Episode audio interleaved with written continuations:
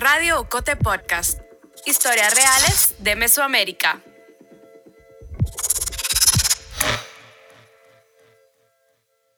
El 10 de agosto de 2021, en una granja de Oka, un pueblo de Quebec, en Canadá, volvió a caer un rayo. Era martes. Pasaban las 7 de la tarde en la finca de Nis Martin. Oscar Antonio Vicente Torres, un guatemalteco de 28 años conocido como Tono, recolectaba coliflores con un compañero.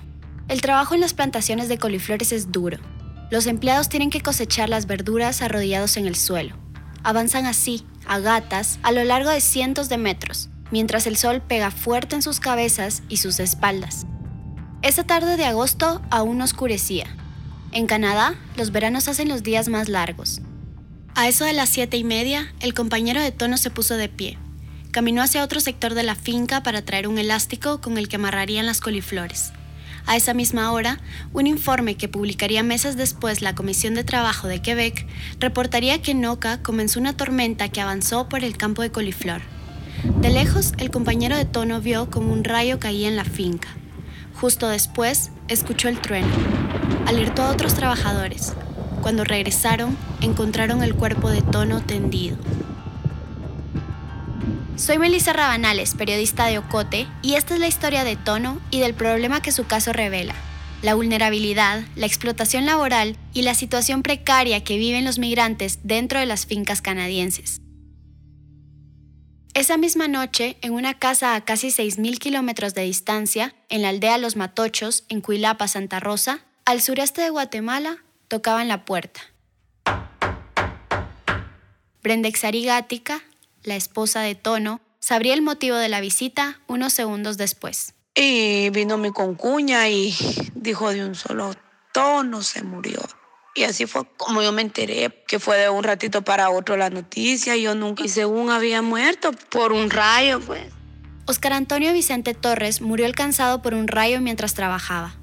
Tono era uno de los casi 10.000 guatemaltecos que cada año son reclutados por agencias privadas guatemaltecas y por fincas canadienses para trabajar de forma temporal a través de programas estatales o privados que buscan garantizar, según ellos, la migración regular. Ni el gobierno de Guatemala ni el de Canadá tienen cifras oficiales de los trabajadores migrantes que han muerto en fincas, pero según publicaciones de medios de comunicación, contando a tono, solo en 2021 al menos 10 trabajadores mexicanos y centroamericanos fallecieron en situaciones similares, alcanzados por rayos, ahogados en ríos cerca de las fincas o por golpes de calor mientras trabajaban en condiciones climáticas extremas. Se estima que por lo menos 4 murieron por COVID-19 tras contagiarse en sus lugares de trabajo. Según cifras de la Comisión de Normas, Equidad, Salud y Seguridad en el Trabajo de Quebec, se registran casi el doble de muertes de trabajadores agrícolas en comparación con otros sectores. La mayoría de estos trabajadores son migrantes. Vi todo negro y lo único que pude hacer fue abrazar a la nena y de ahí ya no me recuerdo de nada. Brenda tiene 24 años. Después de que su concuña le anunciara la muerte de Tono, la muerte de su esposo, lo siguiente que recuerda es despertar de madrugada, entre el 10 y el 11 de agosto, en un sanatorio cerca de su comunidad. Ahí empezó a ser consciente de que su hija Brittany, de cuatro años, se había quedado sin papá, y ella sin su compañero de vida. Estaba en shock, no se creía la noticia. Tono salió de los matochos el 18 de enero de 2021. Se fue en plena pandemia de COVID-19 reclutado por una empresa como trabajador temporal. Cuando él le llegó esa noticia de que sí podía viajar a Canadá, él estuvo esperando dos años mm, antes para poder viajar. Y él estaba contento porque nos iba a sacar adelante, porque como acá no, el, el dinero no, no rinde. Tono ya había viajado a Canadá algunos años antes. Había ido y regresado dos veces, siempre bajo un programa de empleo temporal regulado que le permitía estar en una finca agrícola durante ocho meses. Cuando estaba en Guatemala, trabajaba de jornalero en fincas de café en Santa Rosa. Un trabajo duro, inestable y mal pagado. Porque aquí en la semana 350 sacan los, los hombres y habían veces de que iba por dos días o por tres días. 350 quetzales son unos 44 dólares a la semana. No alcanzaba para mucho Por eso Tono siempre buscaba la manera de regresar al norte. Decía que aunque el trabajo era igual o más duro, ganaba más, unos 780 dólares al mes, casi el triple. Por eso, siempre estaba en contacto con Comuguate. Comuguate es una de las agencias reclutadoras privadas más importantes en Guatemala. Se encarga de canalizar solicitudes de empleo que realizan las fincas canadienses y de reclutar a trabajadores. En la aldea Los Matochos, en Santa Rosa, muchos de los hombres se han ido así a Canadá, igual que Tono. Para entender cómo funciona este sistema de empleo, hablamos con Mylène Coder-Prul. Mylène es internacionalista, politóloga y estudia un doctorado en la Escuela de Desarrollo Internacional y Estudios Globales de la Universidad de Ottawa, al este de Canadá. Durante los últimos cinco años ha investigado la situación de los trabajadores temporales. Milen explica que existen dos grandes programas en los que empresas canadienses contratan a trabajadores en sus fincas. Hay uno que empezó hace muchos años, en 1966, y es el programa de trabajadores temporales agrícolas. Este programa es basado en acuerdos bilaterales que tiene el gobierno canadiense con gobiernos del Caribe y de México. A través de ese programa llamado Seasonal Agricultural Workers Program, se contrata a trabajadores de México y de 11 países del Caribe en procesos regulados por los gobiernos de sus países. En 2003, el gobierno de Canadá, impulsado por la Organización Internacional para las Migraciones, creó un segundo programa que facilitó la contratación de centroamericanos, principalmente de guatemaltecos y hondureños. Aunque en teoría este programa es similar al de México y el Caribe, en realidad tiene tres grandes diferencias. La primera es que los trabajadores solo tienen permiso para estar ocho meses en Canadá. Segunda, una vez allá no pueden cambiarse de empresa, así que deben pasar esos ocho meses en la finca que los contrató, aunque no estén satisfechos con las condiciones de esta. Y la tercera diferencia es que el programa en el que participa Guatemala no contempla ningún acuerdo bilateral entre los gobiernos de los países. Esto ha abierto la puerta para que la contratación de trabajadores no se haga solo a través del Estado, empresas privadas han estado a cargo del 99% del reclutamiento. Y esto tiene algunas implicaciones. Bueno, hay menos control, entonces es una diferencia importante porque el gobierno de Guatemala, por ejemplo, o el gobierno canadiense no tiene ninguna idea de cómo los trabajadores de Guatemala son acompañados en este proceso. El Ministerio de Trabajo de Guatemala no tiene información sobre las condiciones en las que migró Tono, ni supervisó su contrato laboral, ni el de miles de trabajadores que se van cada año. Tampoco tiene bases de datos sobre quienes están en las fincas. Esto, según la ley, no debería ser así. El Código de Trabajo y el de Migración establecen que empresas extranjeras no pueden firmar contratos con trabajadores guatemaltecos sin el permiso del Ministerio de Trabajo. Pero en la realidad, la cartera no lleva estos controles. La viceministra de Previsión Social y Empleo del Ministerio de Trabajo de Guatemala, Giovanna Salazar, explica por qué. Nosotros como Estado nos habíamos comprometido a poder básicamente deshacer, ¿verdad? O prescindir de las reclutadoras.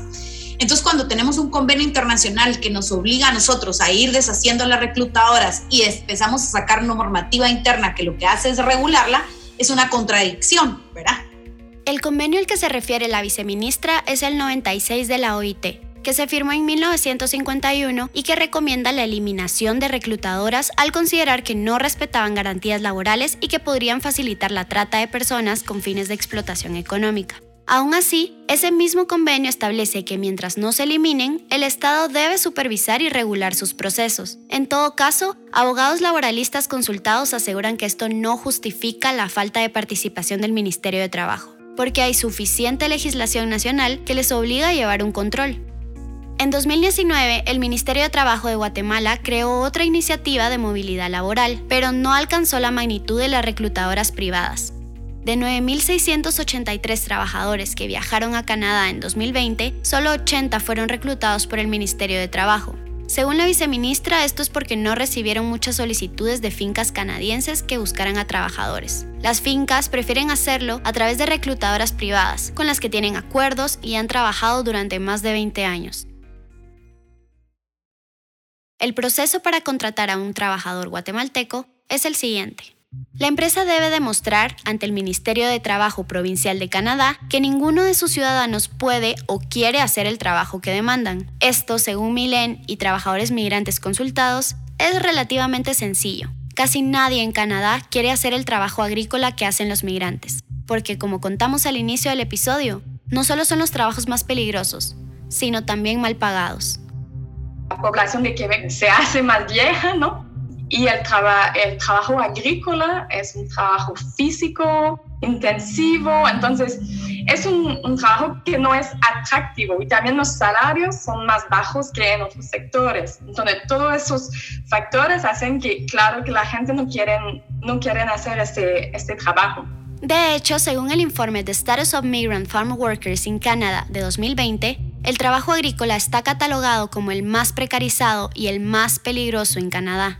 Para hacer la contratación, las fincas buscan una reclutadora en Canadá. La más famosa en Quebec es una llamada FERM. Esta empresa contrata a una reclutadora de Guatemala que se encarga de buscar trabajadores.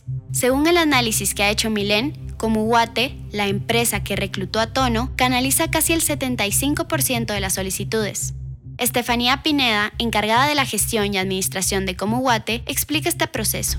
El reclutamiento lo hacemos nosotros como una forma de tener una base de datos de personas, de guatemaltecos trabajadores en el área agrícola o en las áreas conexas a pecuarias, agropecuarias, para poder, cuando venga una solicitud de nuevos trabajadores o de un nuevo trabajador, poder ir a buscar un candidato que cumpla con los perfiles o con el perfil que se nos solicita. Estefanía explica que por la cantidad de solicitudes que reciben actualmente, solo trabajan en algunas comunidades de Morales, en Izabal, Estanzuela, en Zacapa y Cuilapa, en Santa Rosa, el municipio donde vivía Tono.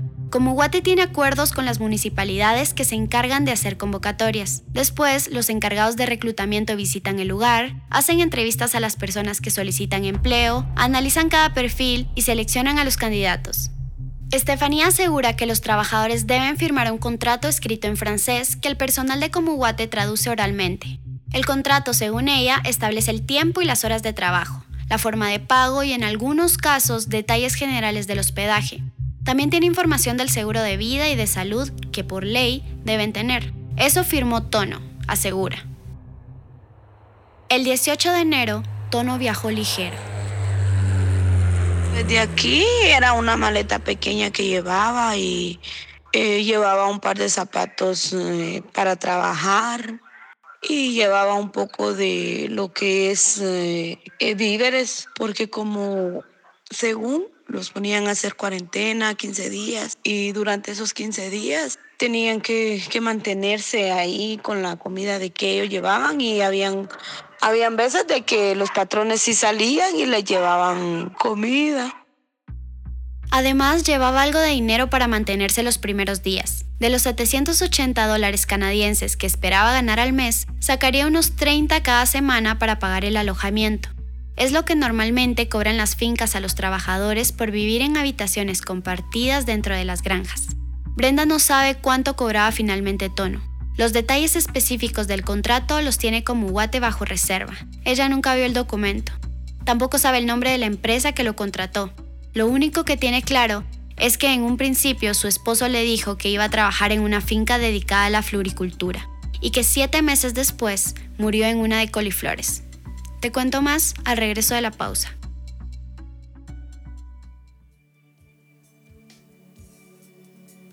Estás escuchando Radio Ocote Podcast, el podcast de periodismo narrativo del medio digital Ocote. Síguenos en las redes sociales y en tu plataforma de audio favorita para enterarte del lanzamiento de cada nuevo episodio y de los demás contenidos de Ocote. Te invitamos también a La Fogata, el círculo de oyentes de Radio Ocote Podcast. Una vez al mes nos reunimos para escuchar el estreno de un episodio y hablar con sus protagonistas. Búscanos en Facebook como La Fogata.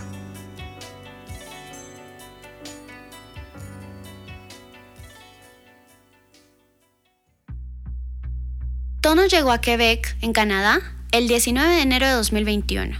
Al inicio del episodio hablábamos de que él viajó con un permiso cerrado, es decir, que podía trabajar legalmente en Canadá por un periodo máximo de 8 meses, pero no podía cambiar de finca. Este sistema implica que si una persona no está cómoda en su lugar de trabajo, si no está de acuerdo con las condiciones o si sufre algún abuso laboral, debe elegir o quedarse y aguantar o volver a Guatemala. En el caso de Tono, hay algunos vacíos sobre su trayecto.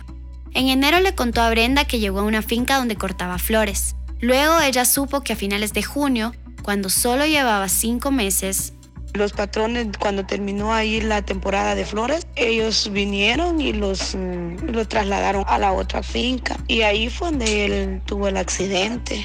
Esa otra finca es de Nismactán, la de coliflor, pero nadie sabe muy bien qué pudo pasar para que lo trasladaran. Puede ser que Tono lograra un acuerdo de palabra con los dueños de la finca, algo que no ponía en riesgo su estadía en Canadá. Quizás era el mismo lugar y solo lo cambiaron de sector.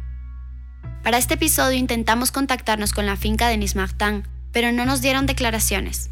Los compañeros de Tono tampoco quisieron hablar. Es bastante común que los trabajadores prefieran no hablar de las dinámicas dentro de las fincas de Canadá. Brenda, la esposa de Tono, sabía que el trabajo era duro. Y sí, hablábamos a mediodía. Él me mandaba videos, me mandaba fotos de cómo trabajaba, de qué trabajaba. Y también me decía de que, de que era complicado, pues la vida ya era más, más dura porque se trabajaban más horas. Así que se, se ganaba un poquito más que acá. En Quebec, el salario mínimo es de 13 dólares canadienses la hora y los contratos son de 40 horas a la semana. Pero... La ley no indica el máximo de horas. Sin embargo, lo que la ley sí indica es que todo trabajador tiene que tener un descanso semanal de al menos 32 horas consecutivas y que después de 12 horas de trabajo en un mismo día, el empleador no puede obligar al trabajador a continuar su jornada laboral. Todo esto es la ley, pero en la práctica eh, muchas veces los empleadores no siguen estas normas. Acabas de escuchar a Fernanda Uniken, Fernanda es parte del equipo legal de RATMAC, una organización que vela por los derechos de los trabajadores agrícolas migrantes en Quebec. Después de la muerte de Tono, RATMAC ha dado apoyo y asesoría a Brenda.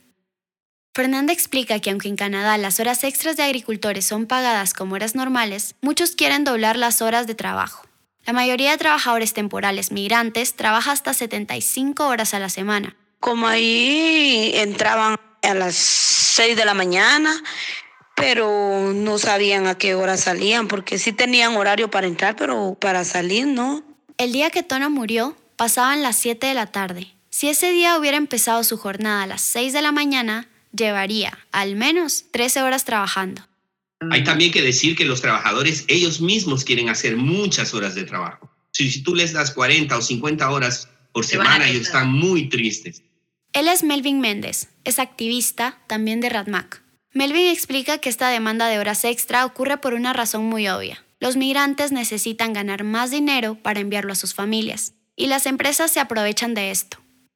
Leticia Beita, quien trabaja con Melvin en el RADMAC, también lo afirma. Dice que a las fincas les interesa contratar a centroamericanos porque trabajan más y se quejan menos. Eh, el problema de los guatemaltecos que son mayormente abusados es porque ellos no tienen la posibilidad de cambiarse, porque ellos dicen, si me salgo de esta finca, pues ya, listo, ya no regreso más a trabajar. Entonces limita un montón la, la capacidad que ellos tienen, sea de, de quejarse, de, de, buscar algún medio o algo por el miedo que tienen de no poder volver a regresar.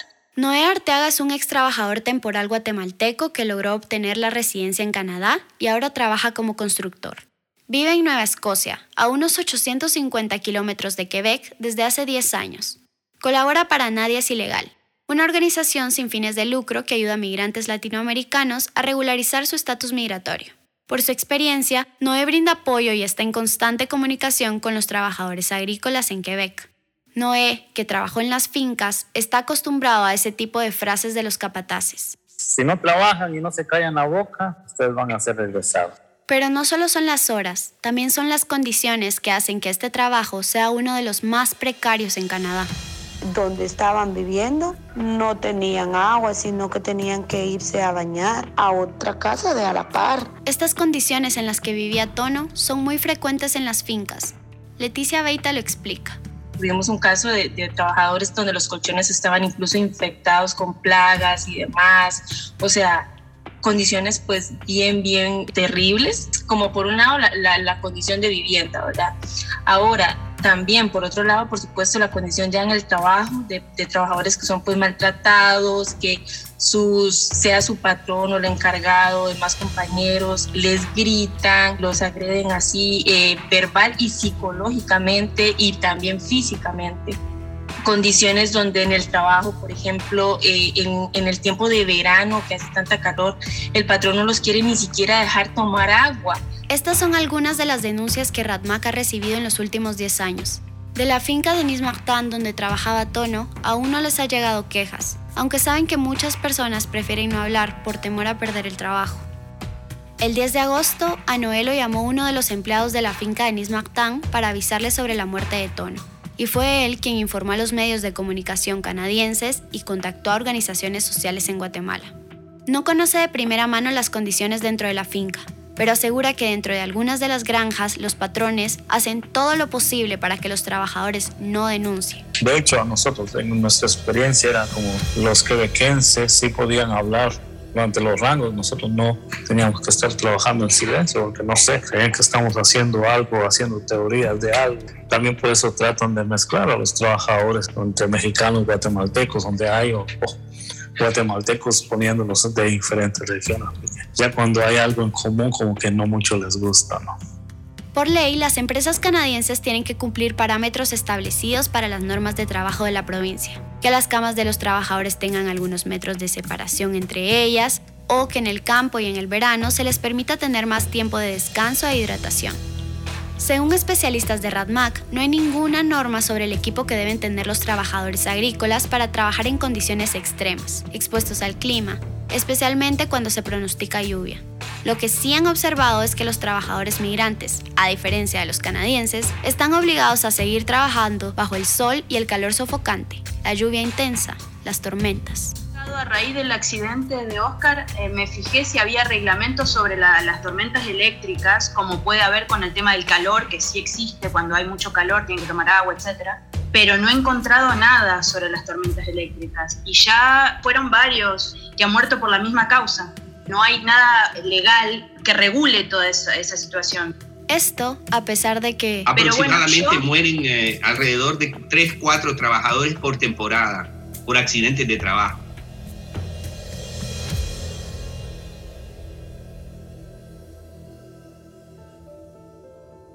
La Comisión de Normas de Equidad, Salud y Seguridad de Trabajo de Quebec es la institución encargada de supervisar a las empresas para asegurarse de que las personas trabajen en buenas condiciones. Pero Noé, que trabaja durante años en fincas de Quebec, asegura que las inspecciones no son frecuentes y que en todo caso, cuando llegan... Aquí en Canadá, como hay muchas reglas, cuando va a venir una inspección, avisan a los dueños de la finca, ah, vamos a llegar tal. Entonces ya los patrones saben que tal día viene una inspección, entonces están preparados. El equipo de Ratmac tiene claro el problema. Esos permisos cerrados que crea una, un lazo de dependencia terrible, que lo vemos como en el esclavismo de hace muchos años. Estamos realmente en desacuerdo con eso. Hemos visto con los trabajadores que obtienen el permiso abierto la diferencia en el trato, incluso dentro de la finca. Cuando hay un trabajador que tiene un permiso abierto, se le trata mejor porque se puede ir. Y el empleador mismo me lo ha dicho a veces a mí, a este no lo puedo tratar como a los otros porque si no se me va, tiene un permiso abierto, ¿me entiendes? Entonces te das cuenta la, la, dependencia que sufren los trabajadores. Pasaron muchos meses sin tener respuestas sobre la muerte de Tono. Cuando estábamos a punto de cerrar la producción de este episodio, el 10 de febrero de 2022, la Comisión de Normas de Equidad, Seguridad y Trabajo de Quebec publicó un informe con los resultados de la investigación determinaron que el 10 de agosto de 2021, a las 19.30, hubo una tormenta. Los empleados escucharon el primer estruendo de un rayo, pero siguieron trabajando bajo la lluvia. Tono siguió trabajando. Confirmaron que los encargados de la finca se lo permitieron. Unos minutos después, a las 19.47, otro rayo de 15.000 amperios cayó sobre Tono. Su muerte fue inmediata. La comisión reconoció que el accidente ocurrió porque la finca de Denis Martin no tenía manuales de procedimiento sobre cómo actuar en caso de tormentas. Sin embargo, no se abrió ninguna sanción penal. Veronique Meunier, responsable de comunicación de la comisión, nos comentó que las investigaciones que realizan no tienen como objetivo identificar un culpable, sino solo identificar las causas de un accidente para evitar que vuelvan a ocurrir. Lo único que exigieron a la finca Denis Martin fue que hicieran un manual de procedimientos y que formaran a sus empleadores y trabajadores sobre qué hacer en caso de tormentas. Aseguran que ya cumplieron. Los inspectores determinaron en el informe que por ahora no tomarían acciones legales contra el capataz ni el dueño de la finca. En Guatemala el Ministerio de Trabajo sabe muy poco del caso. En febrero de 2022 aún no tenían conocimiento sobre las investigaciones en Canadá, aunque la viceministra Giovanna Salazar sí aseguró que es obligación del ministerio verificar sobre el accidente. El Ministerio de Relaciones Exteriores y el Consulado de Guatemala en Montreal no dieron información a Cote sobre el caso de Tono, tampoco si ellos abrirán alguna investigación o si presentarán alguna denuncia en Canadá. Con quien sí se han comunicado es con Brenda. A través de una videollamada con el Consulado de Montreal, le tradujeron el informe, le mostraron algunas fotos y una animación de cómo fue el accidente. Según Brenda, estuvieron presentes representantes del consulado y traductores de la comisión. También le informaron sobre la compensación económica que por derecho tiene, aunque ella asegura que a la fecha aún no ha recibido nada. Por tratarse de un trabajo temporal, Tono no tenía pensión ni en Guatemala ni en Canadá, solo contaba con el seguro de vida y compensación por accidentes. El caso de Tono parece entonces flotar en un limbo, donde nadie asume completamente la responsabilidad.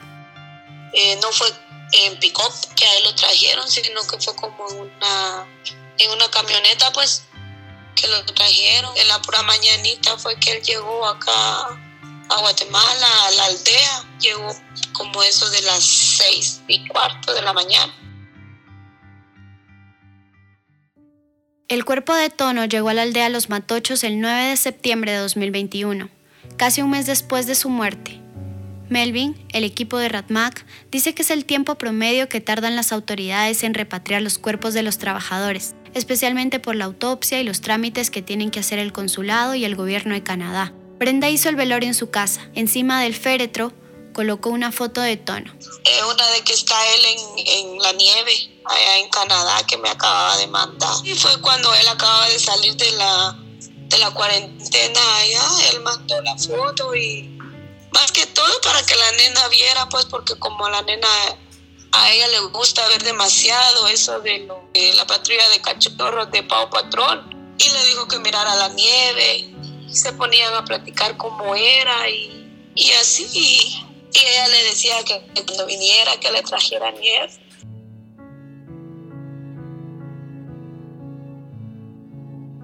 La investigación, las entrevistas y el guion de este episodio los hice yo, Melissa Rabanales. Un agradecimiento especial a Stefan Dick y a Carlos Jiménez, que desde Canadá colaboraron en el proceso de recopilación documental para la construcción de este episodio. La edición es de Carmen Quintela, el diseño gráfico de Maritza Ponciano y el montaje sonoro de Isaac Hernández. La voz institucional de Radio Cote Podcast es de Lucía Reynoso Flores. Julio Serrano Echeverría es el coordinador creativo. Alejandra Gutiérrez Valdizán es la directora general y editorial de Ocote.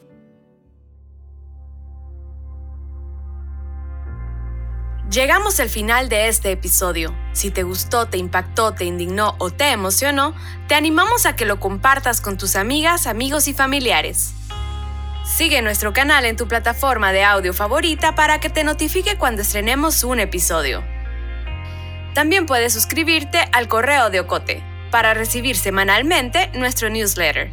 Experimenta nuestra página web agenciaocote.com para otras historias en otros formatos. Radio Ocote Podcast es producido en Guatemala por el equipo de Ocote, con el apoyo financiero de Seattle International Foundation. Ocote trabaja con el apoyo de los fondos operativos de Servicios Ocote, Foundation for a Just Society y el Fondo Centroamericano de Mujeres FCAM con Oak Foundation.